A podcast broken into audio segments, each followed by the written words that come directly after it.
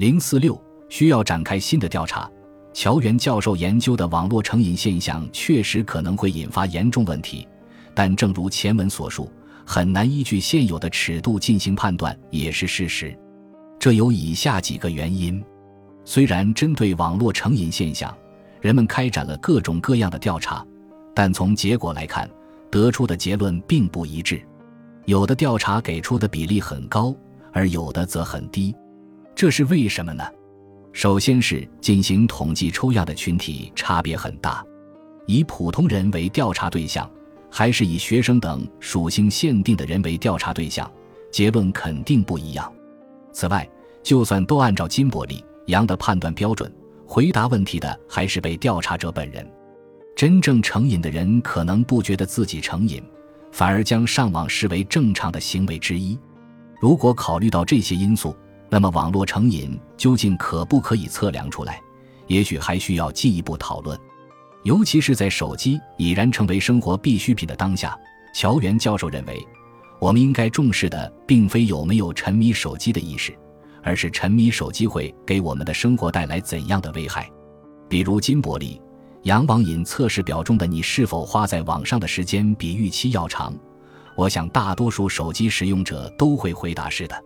也就是说，与其问他们你自己是不是这样使用的这类自我认知方面的问题，不如问他们是否给别人带去困扰，是否给生活、人生带来严重影响之类的客观事实更有效。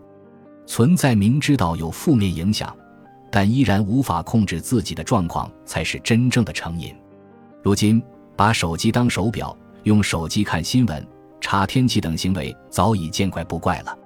如果邮件，SNS 的消息不断弹出，那么花在手机上的时间比预期要长也是可以理解的。这究竟是否可以成为判断成瘾的依据之一，是我们需要思考的问题。此外，依照以往的判断标准，我们无法识别成瘾的类型。虽说都是成瘾，但是是沉迷游戏还是过度热衷 SNS，其背景、潜在问题、应对措施也都不一样。不断有新的。内容产品出现在我们面前，功能也在不断进化，潮流不断更新，网络环境日新月异。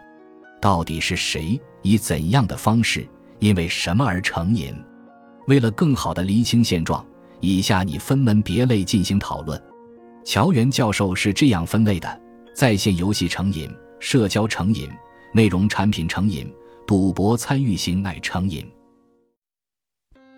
本集播放完毕。感谢您的收听，喜欢请订阅加关注，主页有更多精彩内容。